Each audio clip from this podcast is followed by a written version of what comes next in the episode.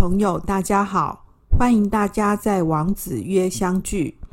这是一个关于经典和生活智慧的讨论平台，主要是为了和大家分享经典里头的智慧。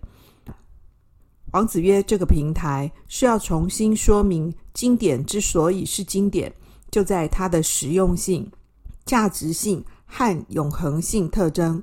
希望透过经典和生活事例的结合，以及现代诠释，和大家一起共享经典智慧，重新发现经典的美好，帮助我们更愉快的生活。王子曰就是王老师开讲的意思。今天的这一集呢，呃，是学生呢回来呢跟我分享他创业的种种，谈到呢他创业上面呢碰到的一些问题啊。那刚好呢，王老师最近有一点小时间，我看了几集的那个很久以前的《梨泰院》哦，哎，还蛮好看的啊。虽然我没有看完，不过呢，我想说也可以把《梨泰院》呢跟创业的事情呢。放在这一集里头呢，呃以学生的例子呢为核心，做一点简单的想法的分享啊。呃，我想呢，创业不是在演梨泰院哦。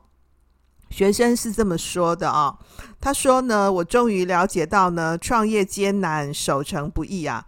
当全部的资源呢，就只有这些。老师，你是会想让大家呢吃大锅饭呢，或是呢让愿意同舟一命、共度难关的伙伴呢多一小点哦？然后呢，请愿意同舟一命的伙伴呢帮忙拉更多资源进来呢？好难呐！哦，那你通常都怎么做呢？想要尽可能的公平，但是要立足点平等，还是齐头式的平等呢？实在没办法哦。就学生跟我呢谈了呢他的这个心情啊，就是这个资源分配呢，呃，应该怎么样处理？然后特别是在资源很有限的时候哦。那我想呢，他的这个问题呢很实际啊，其实也是很多创业者的共同心情啊。尤其呢是在创业刚开始的时候，这种困难呢，其实很没有办法用二分法来区别。当然，我也可以用很哲学的语言去回答你说啊，只要依循本心呐，在人己物我的这个场域里头呢，找到合理的分寸节度啊，理事合一，道气合一，体用一如，那这样呢，这个困难呢就可以慢慢的度过。但是你不觉得这种现实上面很具体的难关，并不像我们在书本上看到的，就佛学里面讲说，即烦恼即菩提，对不对？就是你从烦恼当中呢，可以长出菩提智慧。然后，所以所谓智慧清明，就是通过烦恼呈现的嘛。但是问题就出在呢，你是那个当下情境当中的人呐，你就是很烦恼啊，你就是没办法有智慧嘛。哦，我也是像这样子的哦。虽然我不是创业家哦，不过呢，我也来分享一个我家的例子。就我父亲呢，早年也是自己创业开公司的，后来被朋友倒了啊，欠了很大笔笔的这个债务啊。那我爸呢，本来有一些土地啊，不料呢，后来又被政府呢征收去开路造桥。后来我家呢，就从所谓的有钱人呢，变成穷人了。我家呢，本来是有请佣人，有请保姆哦。那古代的家庭哦，是像这样子的。那因为没钱了嘛，当然就没办法请了。那不止因为这样哦，为了还债呢，我家本来是住那个台北市的蛋黄区哦，因为没有钱啊，后来就搬去呢跟我外婆同住。简单的来说呢，就是我外婆呢收留了女儿、女婿、外孙这一家人。他、虽然说我的童年啊，没有因为我家没钱啊，就变得有阴影，好陷入贫困。不过呢，当我爸妈呢都去上班呢，忙着赚钱的时候呢，我外婆啊包办了我和弟弟们的所有生活。那我爸妈呢也很努力，从来没有让我们的生活呢有那种窘迫匮乏感，就很鼓励我们读书嘛，哦。那我虽然是女儿啊，我家也从来没有那个过去台湾社会里头很重男轻女的问题。那每逢呢，我们家的小孩子啊，还有外婆过生日啊，我们家爸爸妈妈呢都会帮大家呢买蛋糕，然后帮我们庆祝。然后后来呢，那个外头的债啊慢慢还完了，那我们就开始呢，就是可以去外面吃馆子，然后呢就搬出了外婆家，有自己的房子。不过呢，我们就改成跟外婆是住那个楼上楼下。其实我觉得这招不错哈，就是小孩有人照顾呢，又跟长辈很亲，可是呢又维持了两代彼此的空间呢，关系紧密呢，也不干扰。那我爸呢，公司倒了以后啊，就改成去人家的公司上班，然后日子就一天一天过嘛哈。然后某一天呢，我爸呢忽然跟我说，他的一生呢也就这么庸庸碌碌的了。然后那时候我已经开始上班啊，我爸也退休了。啊，当时的我其实不明白他说这话是什么意思啊。随着我的职涯推进呢，我的年纪越来越大啊，我慢慢的体会哈，那是一种怎样的心情跟感受。生活啊，就是实打实的嘛，有家人呐，有小孩要养啊，但是事业失败了怎么办？啊，你说讲这一大堆要干什么？就是过去很多在想法包装上面都改不了呢，人要过生活的事实嘛，支持生活可以继续运转下去的核心啊，当然就是收入就是钱呐、啊，对不对？能先稳定过日子，工作自然也就有发展呐、啊。啊，问题是生活工作是个鸡生蛋，蛋生鸡的问题，诶。公司没钱运营啊，当然就是要解散，然后清算呐、更何况老板还要负责赔偿，对吧？那当年我家啊，好险有我阿妈收留我们，然后我妈也很能干，赶快去赚钱啊，不然我家三个小孩吸空气是可以长大活下来哟。所以学生呢提到说资源有限的时候，哈。很难呢，分配妥适，让大家都很满意啊！当然是这样啊，这是人性嘛。何况啊，不论你怎么分啊，一定都会有人不爽。那个那个学生说呢，其实不想让大家吃大锅饭，而是让愿意同舟一命、共度难关的伙伴啊，可以多拿到一点点，其实是一小点点而已。然后呢，希望呢，那个请这个愿意同舟一命的伙伴呢，可以帮忙争取到更多的资源。所以重点是能得到更多的资源呐、啊。那那个未来的资源，就是现在奖金的预期投资嘛。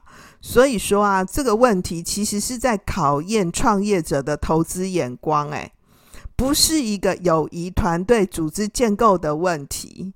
所以，所谓有没有同舟一命啊，共度难关，那是语言包装啊。简单来说呢，有拉到资源，帮公司赚到钱，公司可以活下去，那就是有共命。没有的话呢，就没有共命，就这么回事。可是呢，我想说呢，毕竟没有那么多人创业。虽然呢，台湾哦。百分之九十八啊，都是中小企业、微型企业。不过呢，我还是想说呢，我们可以分别站在甲方跟乙方啊，就是老板跟员工的立场呢，分别来说一下。如果你是跟我学生一样啊，你是甲方，那我想说呢，经营公司啊，还是要公开透明，公司的这个运营状况啊，应该要让同仁知道。你是老板，是管理者嘛？但是公司的营收是攸关每个人的未来的。以发奖金来说啊，用实际薪资的百分比给啊，就是大概可以避免数字上面的不公平的状况。好，我说的是数字上的不公平哦。哦，就是说按照他实际薪水的百分之多少可以来分配奖金，但是一定也会有遇到人不高兴。就是认为说啊，某某某啊，他就是表现的比我差，凭什么奖金呢？跟我同个 percent，或者是某某某呢，就是怎样怎样啊，他凭什么比我多五千块之类的？除了呢，用这个实际薪资的百分比来计算红利奖金以外呢，那还有呢，像是用个案的，就是用一个 case 一个 case 呢来计算分配。我知道呢，有很多公司呢也是。这样子计算的哦，我现在回想起来啊，当年我爸公司会倒啊，除了遇人不淑呢，被朋友骗了以外，我现在想哦，就我爸那一代的人啊，太温情，太信任朋友了，契约精神不足啊，这的确也是一个限制啊。那个创业者是甲方嘛，所以呢，前瞻眼光啊，踏实的思考当然是很重要的啊。那你现在发的奖金红利啊，是投资这个员工嘛？那投资当然就是要有报偿啊。那这个报偿呢，最好就是钱嘛，这样子的公司才能够让下去啊。可是呢，也不一定只是钱而已。这边就讲到呢，我看的那个《梨泰院》韩剧哦，就是那个剧里面的那个男主角啊，后来不是开了小酒馆吗？可是因为遇到那个财阀仇人的打压，酒馆就经营得很困难嘛。那他为了支撑酒馆呢，能继续开下去呢，不但不计一切代价呢，跟那个仇家继续周旋、哦。然后这个酒馆的老板呢、对于那个酒馆的员工不专业，也表现出极高度的包容哦。甚至于呢，当那个餐厅的经理人啊，要开除这个不专业的厨师的时候啊，那是朴叙俊演的啊、那朴叙俊演的这个栗子头的那个酒馆老板啊，还替不擅长料理的这个变性人厨师加两倍的薪水耶。就是鼓励他呢精进厨艺，以便对得起这份薪水。各位，你有没有发现，这在现实生活当中就不可能嘛？我不是要批评这样子的老板跟员工哈，就是创业啊，其实是不像电视剧演的那样，真的可以逆袭诶。我是没看完啦哈，我不知道后来是不是 happy ending 啊哈。不过各位别忘记了哈，这部韩剧呢虽然很好看哦，但是因为是网络漫画改编的嘛，演电视剧嘛，一定要满足我们现实人生当中难以达成的渴望啊。所以梨泰院呢演的是创业神话，是神话。你可以因为呢梨泰院里面呢汇聚的意志啊、活力跟梦想，让你明天早上呢起床上班的时候不那么想死。但是，因为真正能叫醒你的毕竟是闹钟嘛，而且要声音大一点的闹钟啊，对不对？不过呢，你至少知道说自己应该要死在前行的路上，不愿意也没办法死在床上嘛。那刚刚我们不是讲说台湾最多的就是中小企业跟微型企业？哎，根据统计有百分之九十八以上，哎，对不对？那所以你要创业啊，本来就必须要拥有更多的能力啊。创业的人没办法过得更好啦，你放心啊。你去问所有的这个创业的人啊，不过这个没办法更好的这个更好哈，是打刮胡的。这意思是说呢，你自从创业以后啊，你就不可能说是什么朝九晚五啊，不容易呢周休二日，然后不能休假以外呢，也不能做很多事啊，因为你烧的都是自己的钱呢。一杯水啊，一卷卫生纸都是钱呢。你可能会有听到说，有一些创业的人说啊，他时间比较弹性，比较弹性是说他你在休息呢，你在放假的时候他在上班，然后你在上班的时候他也是在上班呐。所以不要听不懂呢，那个话的背后是什么？那你说呢？开公司啊，哈，尤其是创业的初始呢，资源有限呐，分配很困难，那怎么办呢？啊，就是要更花心思去沟通啊，更花更多的心思去跟这个大家做说明啊。这老板也是员工之一耶，老板不是员工的老大啊。那那个韩剧啊，我觉得有一个也很好的地方，就是那个酒馆的那个老板啊，那个朴叙俊说呢，这个酒馆的关键呢是人，好，因为有这些员工，所以呢才有这个酒馆。那放在今天的经营管理上面说呢，就是一种呢以人为本的经营管理模式啊，以人为本。这个韩剧嘛，当然演的很夸张啊，所以让这个故事的情节呢，在一连串莫名其妙的巧合当中展开。不过那个男主角啊，也不是无脑人哎，他有投资基金，对不对？所以这个剧里面才可以演说他可以逆袭嘛，哈。那你和你的员工呢，坦诚说明奖金分配，期许他们可以带来什么资源。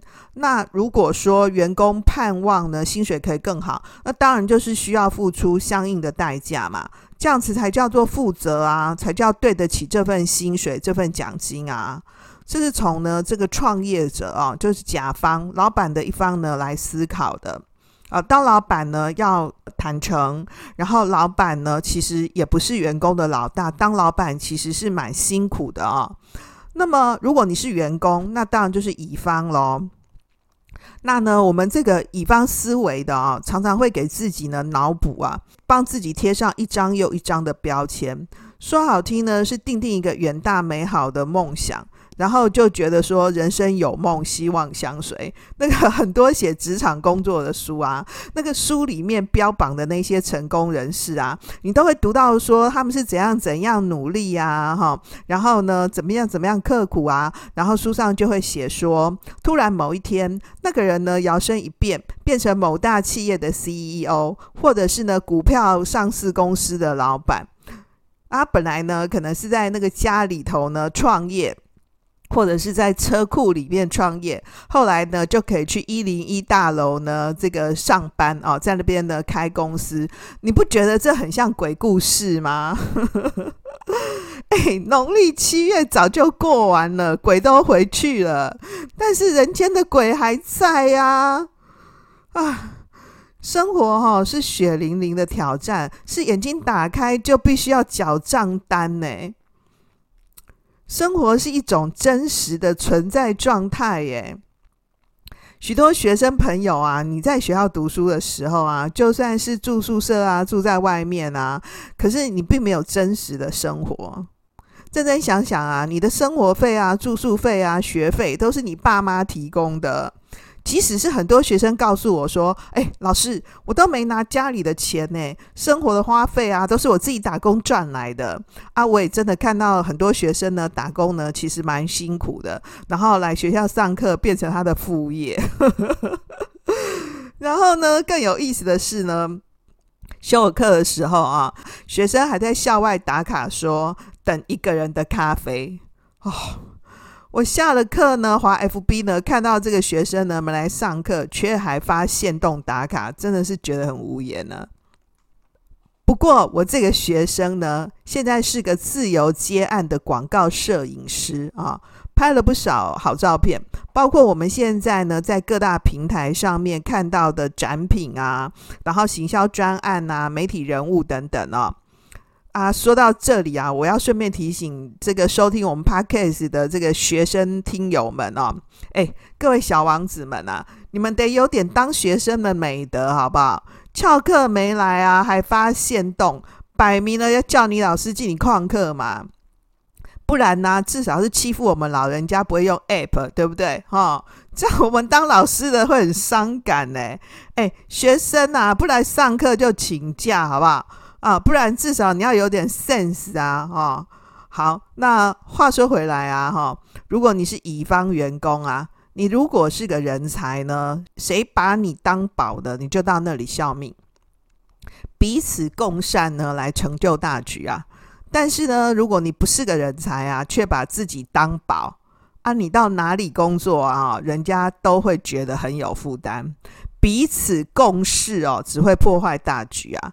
啊，现在公司呢面临经营的瓶颈，对不对？如果你没办法在这里呢帮大家一起创造利益，那你应该赶快离职换下一个工作。因为呢，如果你够优秀的话，老板没有理由呢连续一段时间呢不和你共享成果啊。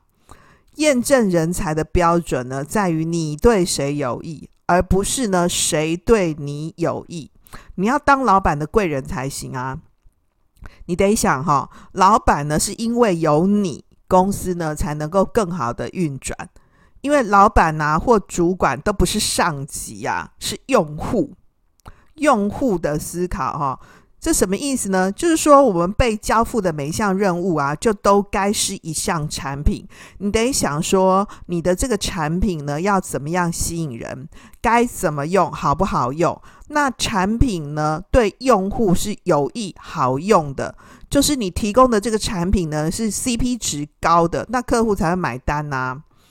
那很多教商学的那个教授啊，都跟他们学生说，要用经营公司的思维来经营人生啊。这个听起来好像很利益导向哈，很资本主义嘛哈。但是其实我觉得啊，和我们中文系的老师讲人文道德也没什么同啊。就你到公司上班啊，提供劳务，那老板付你钱呢，是应该的嘛。问题是你不是帮老板赚钱啊，你是帮自己赚钱哎。何况，你除了赚钱以外，还有赚得其他的，就是老板呢提供你一个呢去实现梦想的舞台啊，他搭了一个平台让你在上面演啊，这样听起来说起来好像很心灵鸡汤哦。不过这也是真的啊，你想想看哦，你为什么一直在思考说工作跟生活该如何平衡？然后你会想说呢，那个老板呢、啊、分配奖金呢公不公平的问题？很简单嘛，就是因为你觉得你的能力啊、你的付出和薪水不相配嘛。老板付出相交啊，那当然就只能够聘到猴子啊啊，除非你愿意当猴子，或是你觉得呢，老板的水帘洞呢是世界上最美的水帘洞啊，不然你可以走啊，就换工作啊，对不对？那如果呢，你觉得在这里呢，也可以实现自己的梦想，那这群人呢，是你值得信赖的对象。那和一群呢，自己不讨厌，甚至是喜欢的人一起工作，分享生活，其实也还不错嘛。其实哈，我到现在呢，也还是不太知道呢。我爸当年说他庸庸碌碌过一生，那个他的内心小剧场是怎样的？而且哈，我也不敢问他。不过呢，我读了更多书啊，年纪更大以后呢，倒也觉得呢，庸庸碌碌的过一生也还不错。可能因为是我是天秤座，爱睡觉啊，个性也比较懒惰的缘故啊。我常常觉得啊，就是上帝呢，老天爷让我教书啊，是要给我的一个处罚，因为呢，我都站着，你们都坐着，对不对？这个这个古代的老师呢是坐着，学生站着啊。现在的老师呢，像我，我是站着呢，大家都坐着。我也觉得以后的老师呢会很惨，因为呢，学生躺着，老师跪着。好，所以呢，我可能比较懒惰啊，然后上帝呢，不要让我懒惰，所以发配我呢，让我呢教书，我得一直站着啊。可是各位，你想想看啊，如果说我们每天的生活呢，都像在放烟火过圣诞节，看起来是很炫啦，对不对？但是其实那太刺激，很累耶。哎，你不觉得说？你自从和吃到饱的那个 buffet 分手了之后呢，和那些花花绿绿的餐点拜拜以后呢，你现在已经可以开始呢尝到食物的真正滋味了吗？那年轻的时候呢，很执着要刺激冒险啊，后来才发现说平庸、平常、平淡啊，才活得久哎。回到头来呢，看那个戏里面那个普叙俊啊，他还有说，人生呢就是一连串的选择，引导你呢走向符合自己价值观的结果。那所以说呢，如果你是创业者，那恭喜你啊，你不必像普叙俊那样子啊，因为你的公司没开在梨泰院，对不对？你不必受他那种折磨啊，对不对？然后，那如果呢，你是乙方啊，是员工，那你得努力呢，当你老板的贵人啊。最后呢，我还要提醒大家哦，不要忘记呢，回力标效应。我们发出的念头呢，跟行为啊，不管是好是坏，最后都会像回力标一样啊，回馈到我们自己的身上。你倒人家的钱呐、啊，对朋友失信啊，有一天人生呢会用不同的事件呢找回来。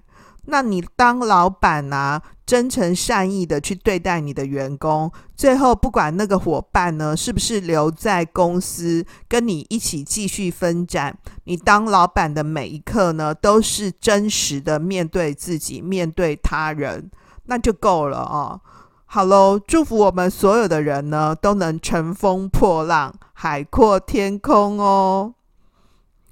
好，回到呢这一讲的重点整理。创业呢，不是呢在离太远哦。我们可以分两个部分呢，来跟各位呢分享。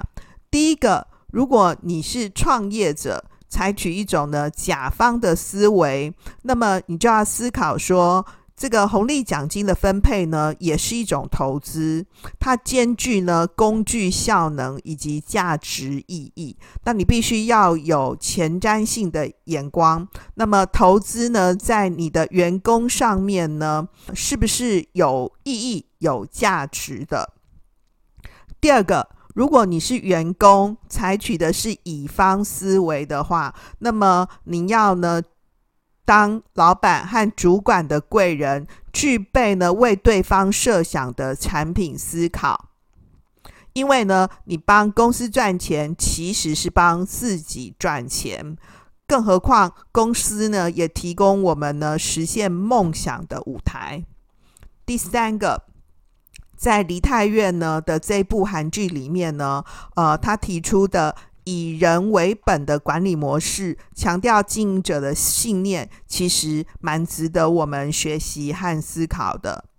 第四点呢，要谈的是回力镖效应。我们发出的念头和行为，不论是好是坏，最后呢，都会像回力镖一样回馈到自己身上。所以呢，我们都期许我们自己呢，可以过好我们自己的人生。